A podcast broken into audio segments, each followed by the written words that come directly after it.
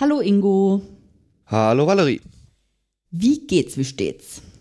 Oh, soweit ganz gut und selber? Ja, soweit auch ganz gut. Wir sprechen heute über den Geburtstag der Datenschutzgrundverordnung, beziehungsweise ähm, machen wir ein Follow-up zu unseren ähm, Podcasts über die DSGVO von vor zwei Jahren. Ja, so lange ist es schon her. Wahnsinn, gell?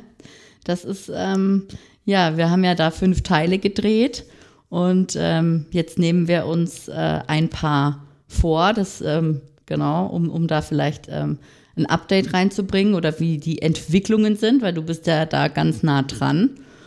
Und ähm, deswegen besprechen wir heute die analoge und die digitale DSGVO nochmal.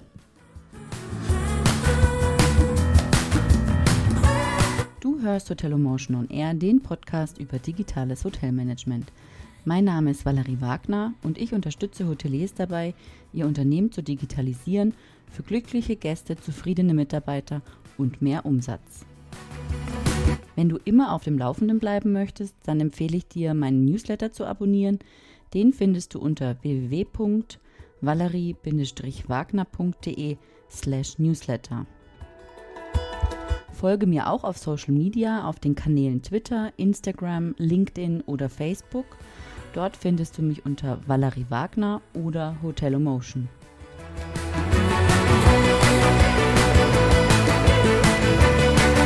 Ja. Ähm, ja, eben. DSGVO ist zwei Jahre alt. Äh, es ist jetzt nicht mehr neu. Es war auch vorher nicht wirklich neu, denn da gab es ja auch schon ziemlich strenges Datenschutzgesetz. Und trotzdem lesen wir immer wieder auf Facebook oder auch zum Beispiel in meiner Facebook-Gruppe Hotellerie rockt ähm, über die neue Datenschutzgrundverordnung. Ja. da muss ich immer so ein bisschen schmunzeln, weil ich bin ja jetzt eben durch die Podcasts und auch weil mich das ja auch persönlich betrifft, ähm, ziemlich im Thema, sage ich jetzt mal. Und äh, das finde ich immer witzig, äh, diese Clickbait-Überschriften. Ja, also ich bin ja auch, ich, also manchmal schmunzle ich, manchmal muss ich aber auch fast weinen, wenn immer noch von der neuen Datenschutzgrundverordnung. Also ich weiß nicht, wer äh, sich ein Auto vor zwei Jahren gekauft hat und sagt, oh, das ist immer noch mein neues Auto. Ja. Ja, oder schwierig. was ich der neue Kühlschrank oder sonst was. Also nach zwei Jahren kann man sagen, das Ding ist gesetzt. Richtig. Und, ähm, und wenn wir sagen, vor zwei Jahren, also 25.05.2018, war der Stichtag, an dem die Datenschutzgrundverordnung gültig wurde. Mhm. Anwendbar war sie aber schon zwei Jahre zuvor, wie sie in Kraft getreten ist, also schon seit 2016. Nur diese zwei Jahre zwischen 16 und 18, die wurden überwiegend, ja, nicht genutzt. Ja, So Strich also. Und wenn man so genau schaut, so eigentlich so ab November, Dezember 17 fing langsam an, hier und da dies, äh, die Erkenntnis zu wachsen, oh, da kommt ja was auf uns zu. ja, richtig. Ähm, Da so war richtig ja- Fahrt nahm das allerdings, äh, muss man wirklich aber auch ehrlicherweise sagen, erst mit Anfang 2018 nahm die Sache Fahrt auf. Da kamen dann auch langsam auch die Aufsichtsbehörden mit ein paar Handreichungen, Kurzpapieren und, und anderen ähm, Informationsmaterialien um die Ecke. Mhm. Und auch die Kammern und Verbände haben eigentlich gefühlt erst so, ja, kurz, kurz vor Toreschluss, Mhm. so März, April fingen sie auf einmal an, ähm, da aktiv zu werden und dann war das aber überwiegend, oder nee, nicht überwiegend, aber zum Teil auch eher so Mimi, Mimi, Mi und das ist ja alles ganz schlimm und das überrollt uns ja auf einmal ganz plötzlich. Ja. Gut, es kam genauso plötzlich, wie das Ozonloch entstanden ist.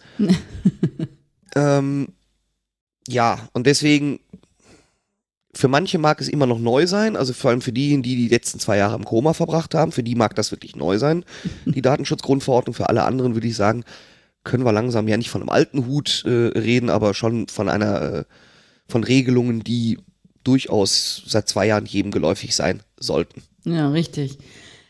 Ähm, da ist ja auch so ein bisschen im Netz dann alles äh, so, ne, die Online-Marketer sind so in Panik ausgebrochen, da war alles voll mit, ähm, ja, mit seltsamen Behauptungen und äh, Dingen und äh, Blogs wurden geschlossen und Webseiten runtergefahren und weiß der Geier was alles aus Angst.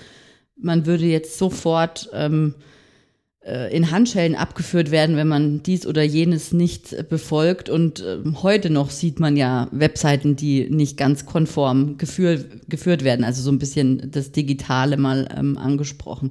Aber eben, äh, Datenschutz gibt es eigentlich schon länger. Ähm, seit wann besteht denn der Datenschutz? Und so nochmal zur Erinnerung, wie kam es denn eigentlich zur DSGVO? Was war denn so der, der Stein des Anstoßes?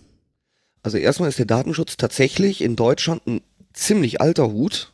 Das erste Bundesdatenschutzgesetz hatten wir 1977. Mhm. Beziehungsweise Hessen hatte von 1970 schon vorgelegt mit dem ersten Datenschutzgesetz auf Landesebene.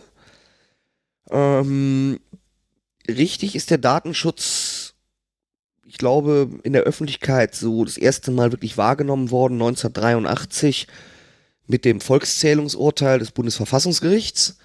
Und dort wurde ja ein neues Grundrecht konstruiert, ähm, und zwar das Recht auf informationelle Selbstbestimmung. Mhm.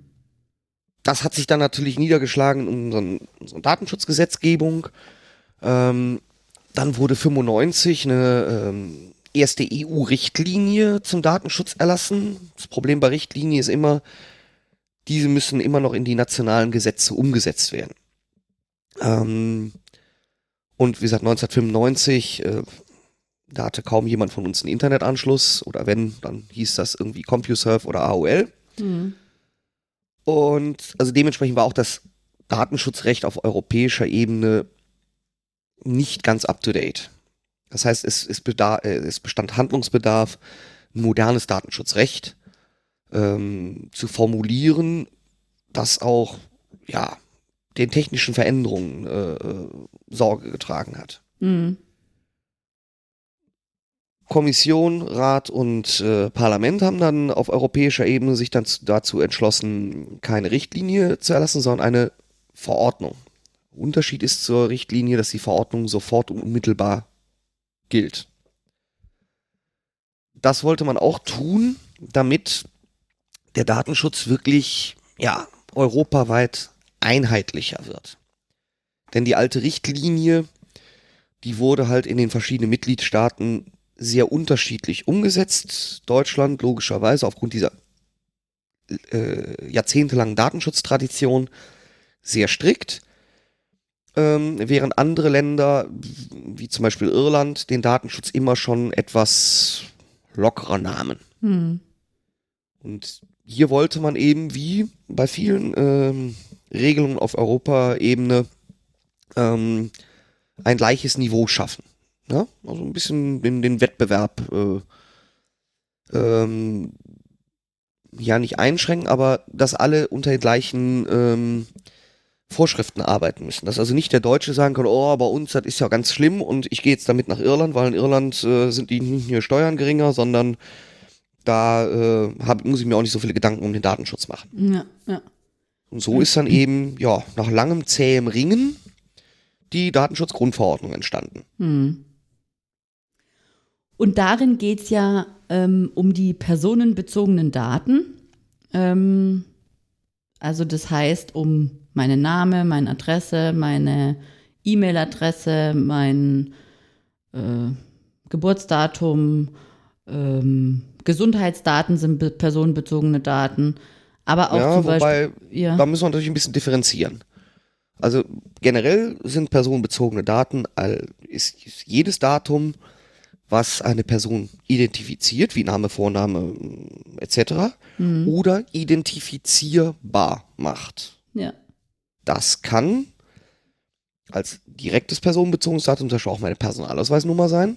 Mhm. Das können aber, gerade wenn wir im ähm, Beschäftigtenverhältnis drüber nachdenken, können das auch Faktoren sein, die für sich, jedes Datum für sich alleine noch keinen Personenbezug darstellt, aber bei einer potenziellen Verknüpfung dieser Daten ich sehr wohl eine Person identifizieren kann. Mhm. Ich nutze da immer ganz gerne dieses Beispiel, wenn man jetzt einem Kollegen oder mehreren Kollegen sagen würden, ja, hier gibt es doch jemanden, der kommt immer spät und geht aber dafür früh.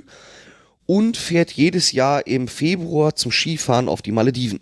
Mhm. Ich meine, ist jetzt ein ziemlich abstruses Beispiel, aber ich muss dafür gar keinen Namen genannt haben. Jeder der Kollegen weiß sofort, über wen ich rede. Mhm. Mhm. Das heißt auch ähm, die Kenntnis über Verhaltensmuster Okay. ja, oder die Verhaltensmuster selber ähm, können Personenbezug haben.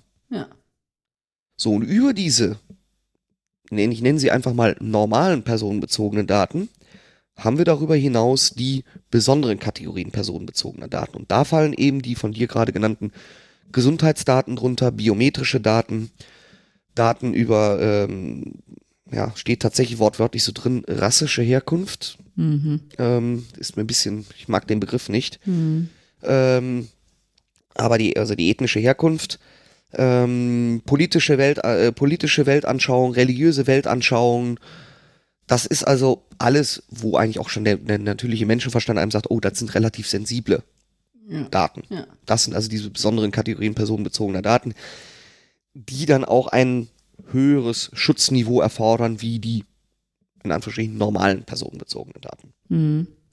Und die sind ja jetzt, also überwiegend analog. Es gibt aber auch digitale personenbezogene Daten, wie zum Beispiel eine IP-Adresse. Naja, gut, analog digital, das ist übrigens das Schöne. Ähm, da macht nämlich eigentlich die Datenschutzgrundverordnung keinen Unterschied mehr. Mhm. In unserem alten Bundesdatenschutzgesetz, was bis zum 24.05.2018 gültig war, da wurde immer schon gesprochen von ja, Daten, die im Rahmen der elektronischen Datenverarbeitung verarbeitet wurden. Mhm. Das hat sich jetzt hier geändert mit der Datenschutzgrundverordnung. Hier wird generell nur von einer Verarbeitung gesprochen. Auch Mhm. die kann auf Papier pa passieren. Mhm.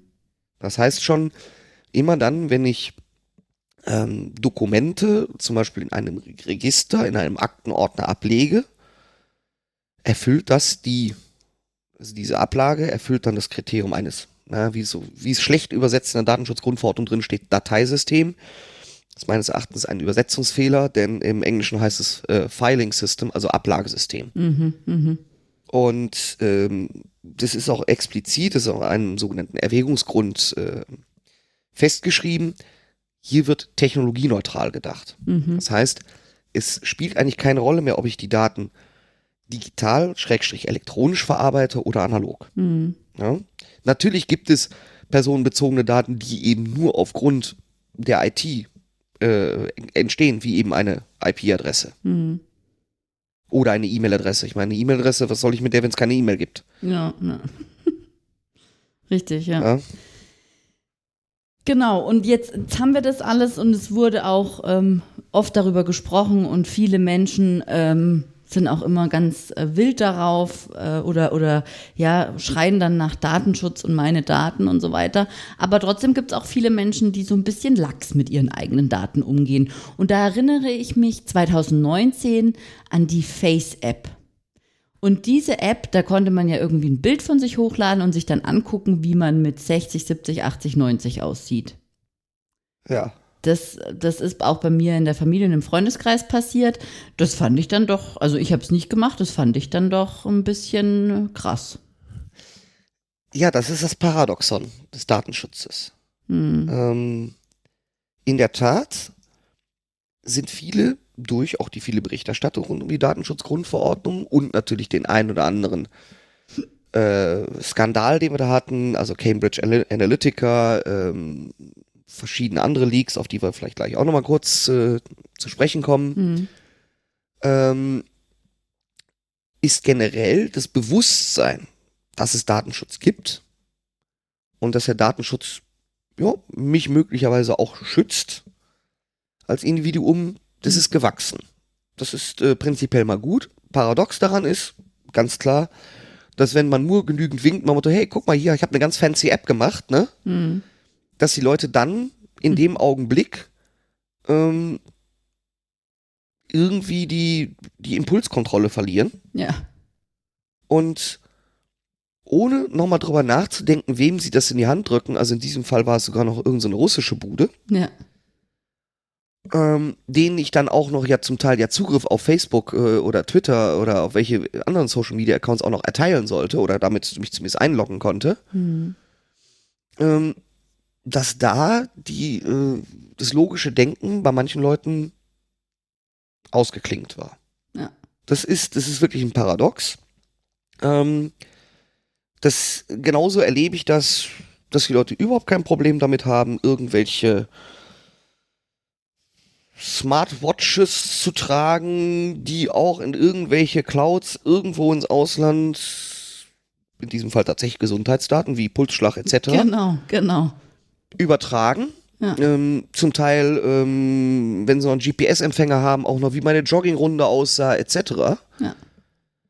Dann aber beim, beim, bei irgendwelchem kleineren Kram sofort sagen, oh, das darfst du nicht wegen dem Datenschutz. Ja, genau. Das ist etwas, wo ich dann auch sage, okay Leute, ähm, ich glaube, ihr solltet euch alle nochmal mit dem Datenschutz beschäftigen, genauer. Ja. Ich meine, ich bin auch kein, ähm, bin ja auch kein, kein, kein Datenschutz-Taliban.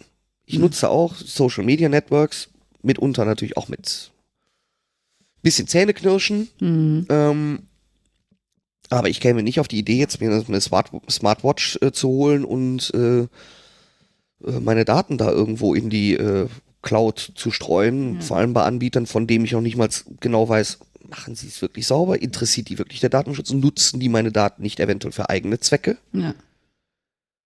Mm, Aber gut. Und ich denke, das, das Bewusstsein für den Datenschutz wird auch noch weiter ansteigen. Hm.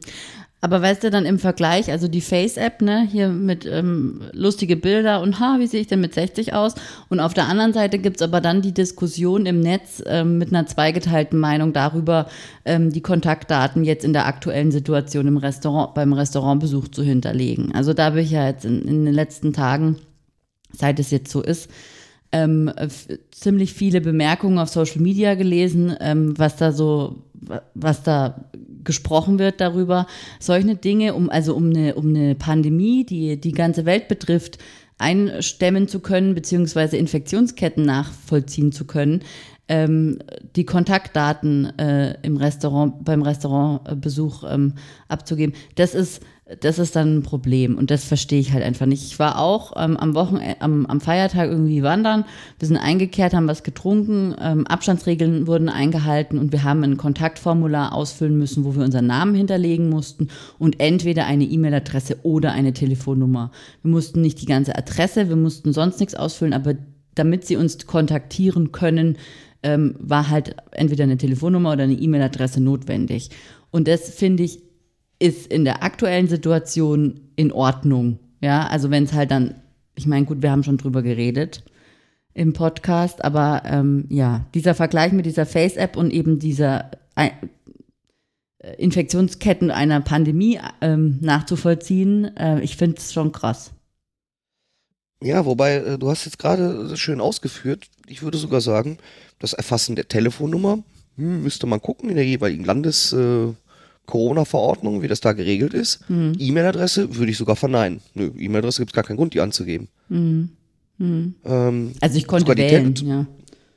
Ja, aber man müsste da genau nachgucken. Und äh, dass die dich auch dann kontaktiert, das, also das jeweilige Restaurant, das ist auch nicht in Ordnung. Denn in den meisten Verordnungen steht drin, wird erfasst zum Zwecke der Übermittlung an die Gesundheitsämter und Ja. nicht zum Zwecke der Kontaktaufnahme durch das Restaurant. Ja, ja. Also das ist vielleicht auch so ein ganz wichtiger Punkt, der immer vergessen wird. Der Datenschutz lebt nicht alleine für sich. Wir schützen nicht die Daten, nein, wir schützen die Rechte und Freiheiten der, der, der betroffenen Personen. Hm. Und dazu gehört eben auch eine ganz, ganz ähm, strenge Zweckbindung. Das heißt, ich darf die Daten nur zu den Zwecken verarbeiten, die ich vorab auch dem der betroffenen Person, ähm, wo ich die betroffene Person vorab darüber informiert habe. Ich kann nicht später sagen, oh, jetzt würde ich doch ganz gerne über die E-Mail-Adresse noch Newsletter verschicken, um jetzt mal ganz krasses Beispiel zu nehmen.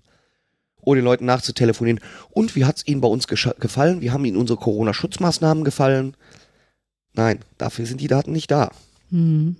Also, das ist auch etwas, wo sich ein paar Datenschützer, in, in, gerade bei Twitter, auch ein wenig drüber aufgeregt haben, dass eben die Zwecke allein schon in den einzelnen Landesverordnungen zur Eindämmung der, der Corona-Pandemie nicht sauber definiert wurden. Ja? Ja, also ich. Und ich kann natürlich auch, wenn wir jetzt nicht äh, von den ganzen Leuten reden, denen irgendwo der Aluhut verrutscht ist, ähm, sondern wenn wir wirklich von, von, von vernünftigen Menschen äh, ausgehen, die dann auch sagen, naja, ich sollte auf überall in Listen meinen Namen hinterlassen. Und man dann gleichzeitig hört, dass die Gesundheitsämter immer noch zu wenig Personal haben, um theoretisch diesen ganzen Listen nachzugehen, dann kann man natürlich schon ins Zweifeln kommen, was soll der ganze Spökes? Ja, ja. Ja? Also deswegen, die Leute, die, ich sag mal, jetzt, wie gesagt, keine, keine, Schwör äh, keine Verschwörungstheorien oder sonst was anhängen, dann aber, sondern einfach nur feststellen nach dem Motto, okay, wenn es gar nicht auswertbar ist, ist es dann immer noch zweckmäßig, Mhm. unverhältnismäßig, die Daten zu erheben. Ja, Und die Frage, die stelle ich mir gelegentlich auch schon mal. ja. Ja, gut, jetzt bin ich natürlich von Berufswegen da etwas sensibilisierter, ja. ähm, aber ja, Aber du denkst grundsätzlich, dass die Leute schon vorsichtiger geworden sind mit ihren Daten. überwiegend schon, ja. Also ich erlebe Mhm. das ja auch so ein bisschen in meinem äh, Freundes- und Bekanntenkreis. Hm. Ähm, die Leute sind doch, ja, würde sagen, vorsichtiger geworden. Sie fragen eher mal nach. Hm. Ähm, ich meine, gut, es geht jetzt, ich kenne, kenne kaum jemanden aus meinem Bekanntenkreis, der mal bei seinem äh, Autohändler nachfragt bei der Inspektion, was macht der eigentlich mit den Daten, den er so aus meinem Bordcomputer ausliest? Mhm. Hm? Hm. Wo gehen die hin? Gehen die an die Hersteller und auf welcher Rechtsgrundlage oder so? Das macht kaum jemand. Ja. Weil man ja auch, ich sag mal, irgendwo auch den Autohändler nicht in Verlegenheit bringen möchte. Ja. Der weiß es nämlich in der Regel auch nicht. ja, richtig, ja. Ähm, aber generell, die Leute sind einfach vorsichtiger geworden und sie denken vielleicht noch mal eine Millisekunde länger nach, ob das, was sie jetzt gerade tun wollen, äh, so sinnvoll ist. Ja. Jetzt, was mir auch aufgefallen ist, seit die DSGVO in, ähm, also angewendet wird, ist irgendwie, dass die Datenlecks zugenommen haben. Also zumindest die Berichterstattung darüber. Ähm, ich glaube, so 2018 war ja schon der erste, der erste Wurf von Marriott. Dann kam irgendwie Choice Hotels und irgendein drittes, das mir nicht mehr einfallen mag. Ähm, Wir hatten noch einen Leak bei Mastercard irgendwo. Äh, Ah, ja. Dann hatten wir jetzt äh, Anfang des Jahres Buchbinder, ja, äh, Autovermietung. okay. Ja, zu denen ja auch KDMA und so und andere dazugehören. Mir hat EasyJet geschrieben, dass sie, dass sie irgendwie einen Datenleck hatten. Genau, das war jetzt gerade vor, vor ein, zwei Wochen. Ja. Ähm, ja, also zum einen ist es so, dadurch, dass wir ja eine, eine Verpflichtung haben in der Datenschutzgrundverordnung, ähm, eine Verletzung des Datenschutzes zu melden. Mhm. Und zwar immer dann, wenn hohes Risiko für die betroffenen Personen entsteht, äh, muss man an die Aufsichtsbehörde melden, binnen 72 Stunden. Hm. Und wenn es ganz besonders hoch ist, dann müssen eben auch die Betroffenen direkt informiert werden, was in deinem Fall wohl EasyJet jetzt getan hat. Hm. Sehr löblich. die äh, Autovermietung Buchbinder hat das wohl meiner Kenntnis nach bis zum heutigen Tage nicht gemacht. Also sie hätten es binnen vier Wochen machen müssen. Das ist schon mal auch schlecht. Mhm. Ähm, also generell wird mehr gemeldet. Hm. Das sieht man ganz klar, wenn man sich die Tätigkeitsberichte zumindest unserer deutschen Aufsichtsbehörden anguckt. Ähm, seit dem 25.05.2018 ist die Anzahl der Meldungen ja exponentiell nach oben geschossen. Hm. Das sind größtenteils, sagen die Aufsichtsbehörden auch, teilweise Bagatellen, die gemeldet werden. Also wo, wo sie selber sagen, hätte man gar nicht melden müssen. Hm.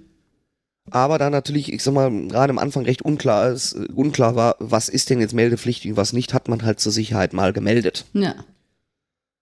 Ähm, andererseits, und da kommen wir dann wieder zu dem Punkt, dass generell einfach Datenschutz ein, ja, ich sag mal, auch in den Medien ein etwas spannenderes Thema geworden ist. Ich meine, das war früher ein, ein Thema für juristische äh, Fachmedien oder vielleicht am Rande irgendwo wurde es behandelt, ja, oder wenn es darum geht, mal das große äh, Facebook, Twitter, Fa äh, Google, Amazon-Bashing zu betreiben. Hm. Ähm, aber ja, es, es kommt mehr heraus, weil auch ja, Aufsichtsbehörden mehr ermitteln. Hm. Es werden auch groß, hohe Bußgelder auf einmal verhängt. Das hat natürlich auch immer Nachrichtenwert. Ja. Wenn so eine deutsche Wohnen irgendwie mit, was waren das, 14,5 Millionen Ja. Euro Bußgeld äh, da gegen die verhängt wird, dann kommt das natürlich in den Nachrichten. Ja. In den Nachrichten kommt nicht, wenn irgendwo, was weiß ich, äh, der Kneipenbetreiber um die Ecke ähm, Kneipenwirt irgendwo, naja, eine Videokamera da irgendwo hängen hatte, wo sie nicht hätte hängen sollen und dafür 6000 Mark bezahlen muss. Ja. Ja.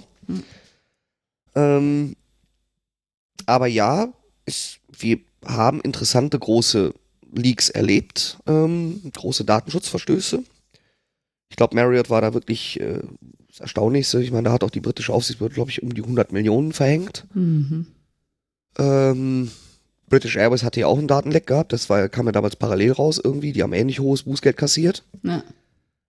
Und ja, es ist berichtenswert. Ja. Und dadurch, glaube ich, wächst auch wiederum bei jedem Einzelnen das Verständnis dafür, dass man auch hinterfragt, Mensch, ich will jetzt ähm, ein Newsletter bestellen, warum soll ich denn da meine Schuhgröße angeben? Ja. Ja. Ne? Ja. Äh, Dass man also auch mehr hinterfragt, nach Motto, was, das wollt ihr als Pflicht? Nö, mach ich nicht. Ja. Könnt ihr, euer Newsletter kann ja noch so interessant sein, aber wenn ihr das zur Verpflichtung macht, dann trage ich da entweder Mumpitz ein oder ihr kennt mich mal. Ja, richtig.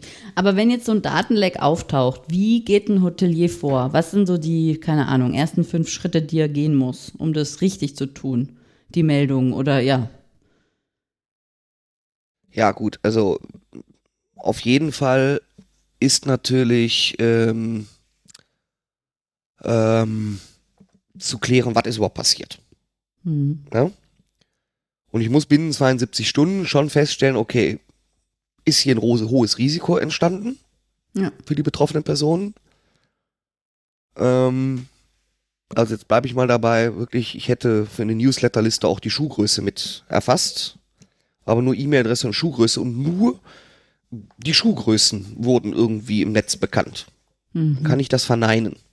Da dürfte keinem ein großes Risiko daraus entstehen, dass irgendwelche Listen mit Schuhgrößen Ja. im Netz kursieren. Ja.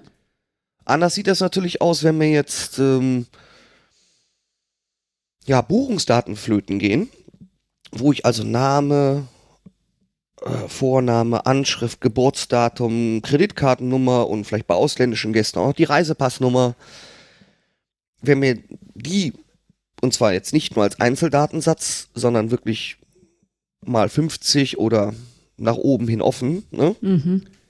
verloren gehen, weil sich zum Beispiel Mitarbeiter geklaut hat, ich einen USB-Stick verloren habe, einen Laptop habe liegen lassen, ähm, dann sollte ich tunlichst binnen 72 Stunden der Behörde das melden. Mhm. Die Meldung muss im anfänglich noch nicht 100% komplett sein, aber ich muss erstmal den Fakt melden, dass da was passiert ist und alles andere soll, muss ich dann so schnell wie möglich nachreichen.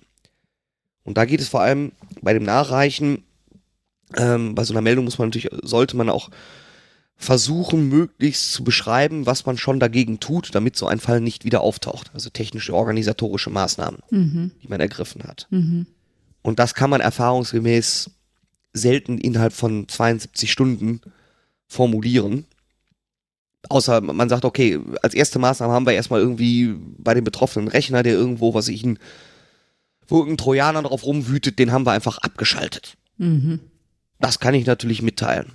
Aber ich muss natürlich trotzdem der Aufsichtsbehörde im Nachhinein ähm, versuchen zu vermitteln, welche, welche über die Erstmaßnahmen hinaus, welche, welche Maßnahmen ich für die Zukunft ergreife. Also wenn ich zum Beispiel feststelle, okay, der Trojaner konnte sich dann nur ähm, durchwühlen, weil ich äh, eine schlecht konfigurierte Firewall hatte, keinen Virenschutz etc., dass ich dann natürlich auch mitteile, okay, das und das gedenken wir jetzt in Zukunft zu tun und sind auch bereits in der Umsetzung. Mhm. Mhm. So ähnlich war es zum Beispiel bei dem allerersten Bußgeld, was in Deutschland verhängt wurde gegen das soziale Netzwerk Knuddels, Mhm. von dem ich damals gar nicht mehr wusste, dass es überhaupt noch existierte. Ähm, die haben sehr frühzeitig äh, eben Maßnahmen ergriffen, haben mit der Aufsichtsbehörde dann auch im Folgenden eng zusammengearbeitet. Dabei kam dann, hat die Aufsichtsbehörde auch gemerkt, okay, die haben auch sehr, sehr viel Geld selber in die Hand genommen, also eine hohe sechsstellige äh, Summe. Mhm. Und dementsprechend blieb dann das Bußgeld relativ gering, weil sie sagten, okay, die waren schon in, Anführungs in Anführungszeichen gestraft genug und haben eigentlich schon sehr viel Geld da äh, reingesteckt. Ja? Ja. Da hat dann das, hatte das Bußgeld dann ja fast nur noch symbolischen Charakter. Ich glaube, 15.000 Euro mussten die bezahlen. Mhm. Mhm. Ähm, aber gut, äh, wichtig ist, binnen 72 Stunden feststellen, was ist passiert. Mhm. Besteht ein hohes Risiko? Mhm. Wenn ja, melden. Okay. Wenn nicht, trotzdem den Fall dokumentieren und ablegen und auch begründen, warum man dort kein hohes Risiko sieht. Ja. Weil wenn dann doch eine betroffene Person sich an eine Aufsichtsbehörde wendet und sich dort beschwert Ja. und die Aufsichtsbehörde ähm, fängt an zu ermitteln und stellen da fest, es ist doch gar keine Meldung eingegangen, dann fragen die natürlich nach, warum habt ihr denn nicht gemeldet? Ja. Ja. Und dann ist es gut, wenn man diesen Fall dokumentiert hat und sagt, also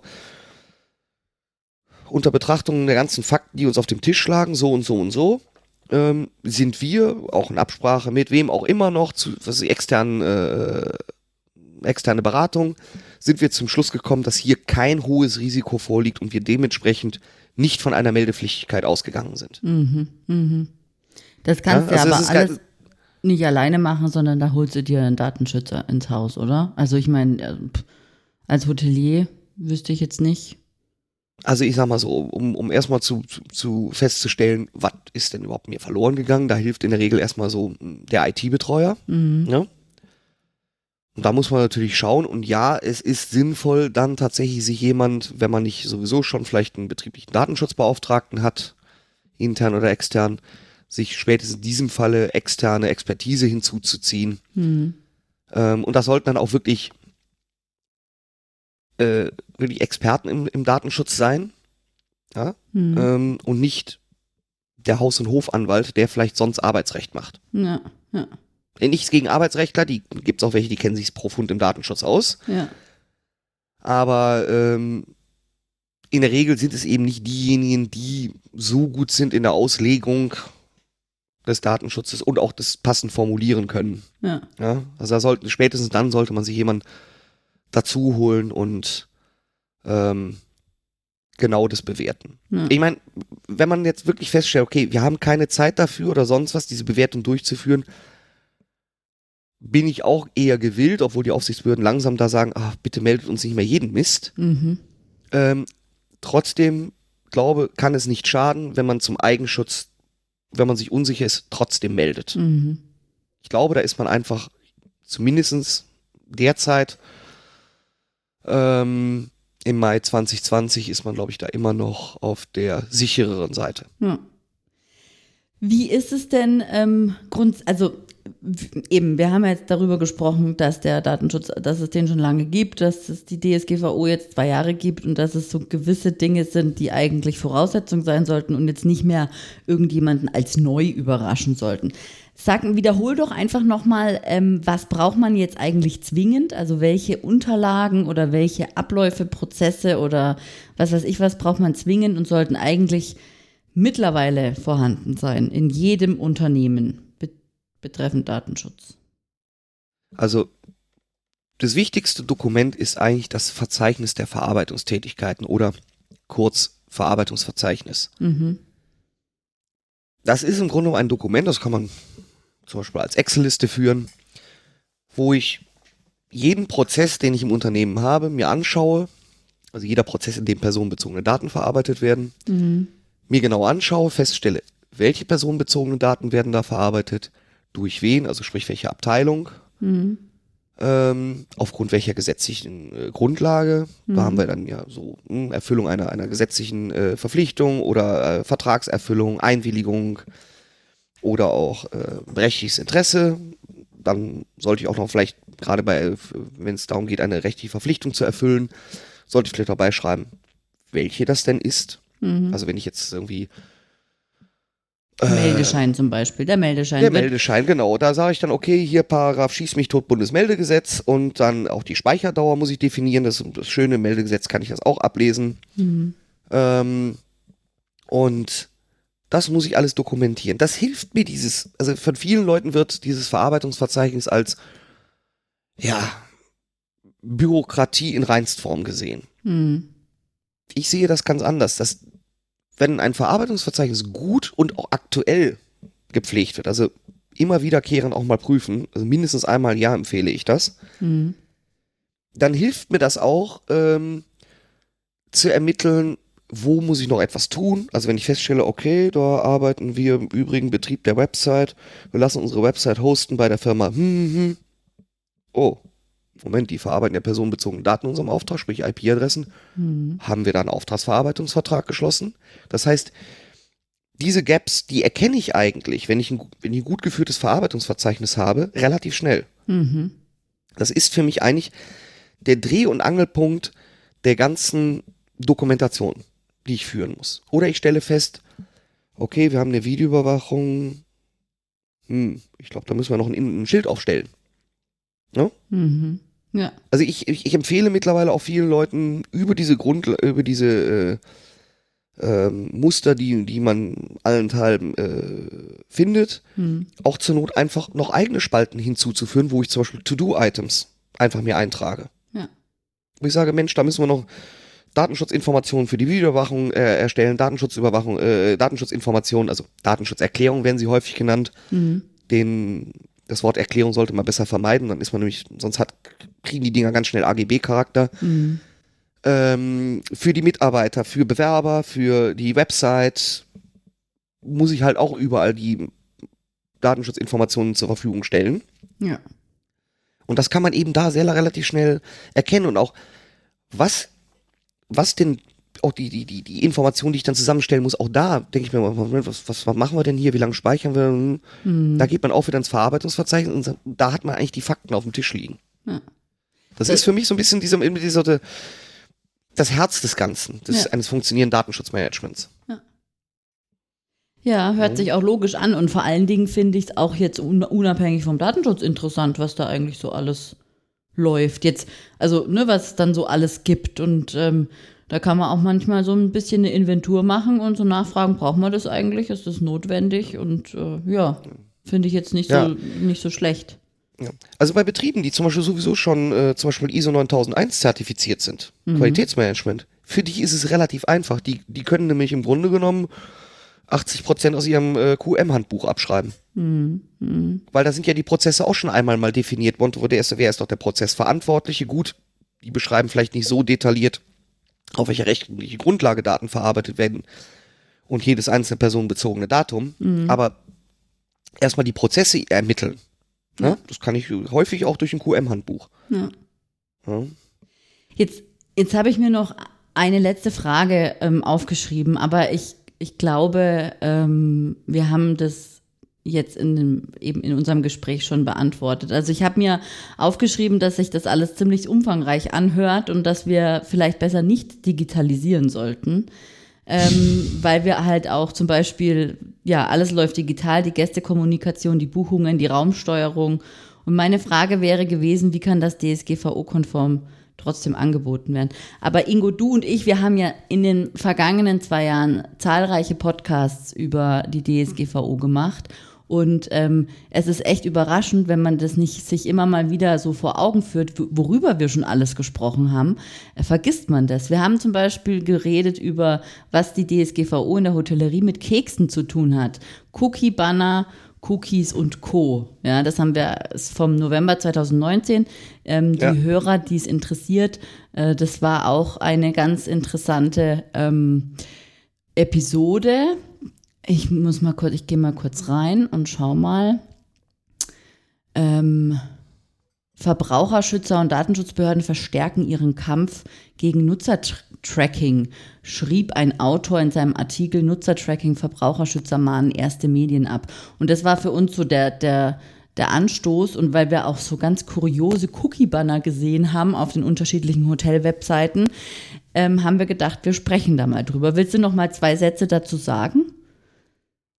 Ja, gerne. Ja. Also ähm, generell brauchen wir es heute, heutzutage, muss man genau gucken, welche Cookies setze ich ein. Hm.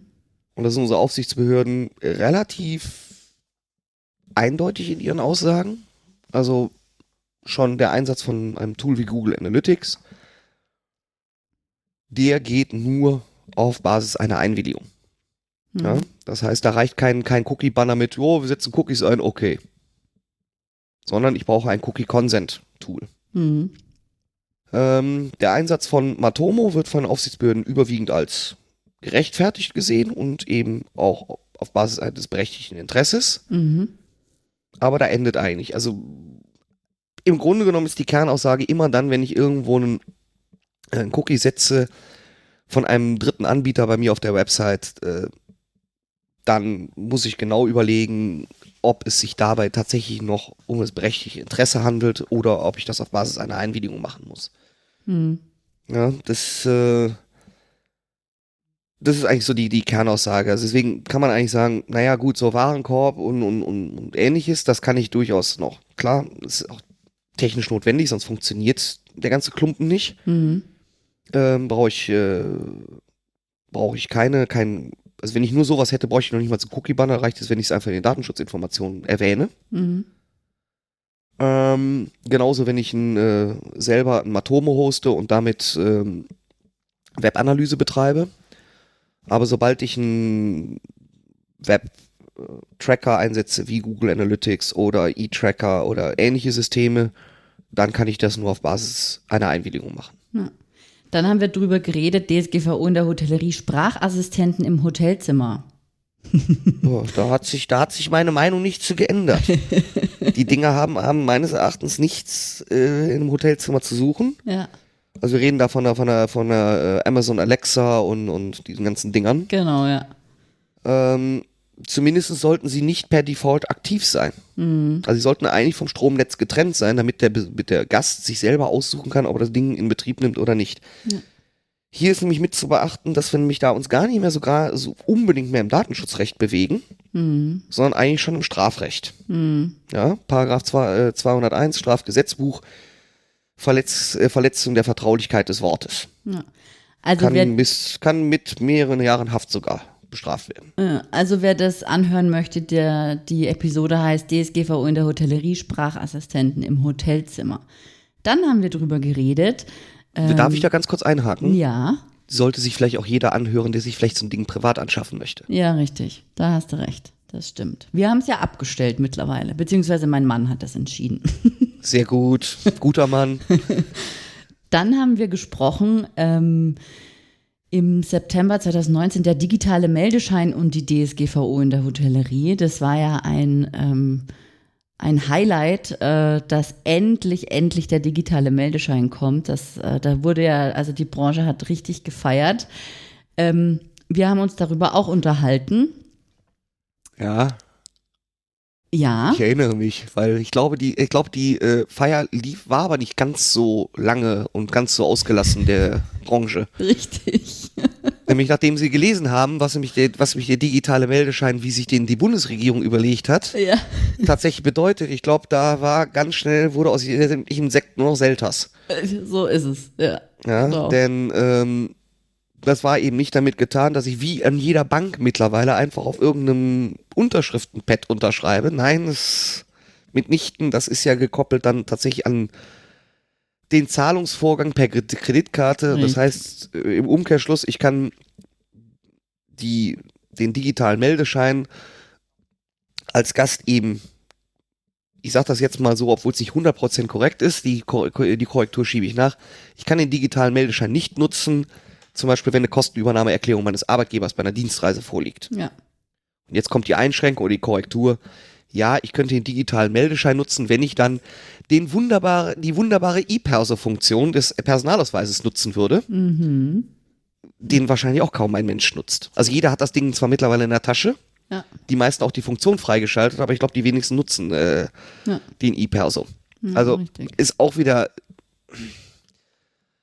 Schwierig. problematisch. Also Ja. deswegen, ähm, ja, es ist ein wenig kompliziert und ich glaube auch die Umsetzung des, des, ähm, des Meldescheines dann auch in die, in die äh, ähm, PMS ähm, genau. der Hotels war auch, ich sag mal, ein bisschen schwierig, weil erst, glaube ich, zwei Wochen, glaube ich, vor Gültigkeit des Gesetzes überhaupt erst irgendwie erste Infos rauskamen. Also ich weiß Ja. jetzt nicht, wie der Umsetzungsstand in der Zwischenzeit gediehen ist, Hm.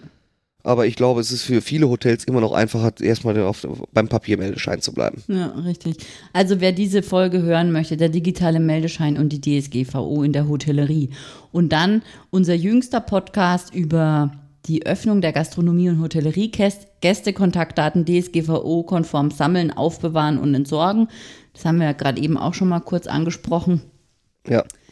Ähm, ja, den empfehlen wir natürlich auch. Selbstverständlich. Genau. Und ähm, eben, wir machen jetzt ein Follow-up.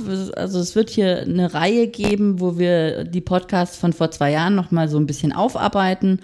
Und ähm, ja, Ingo, ich glaube, wir sind am Schluss angekommen. Ich glaube auch, wir sind für heute erstmal durch. War auch, glaube ich, wieder etwas länger, ne? Richtig, genau. Aber jetzt noch kurz, wo finden äh, dich die Hörer? Mm, äh, direkt finden Sie mich in Köln. Ähm, Im Internet finden Sie mich unter äh, datenschutz-beratung-köln.de oder auf Twitter als DSB Köln, also mit OE beides geschrieben. Ja. Super. Vielen Dank, Ingo, und bis zum nächsten Mal. Bis dahin, tschüss. Tschüss.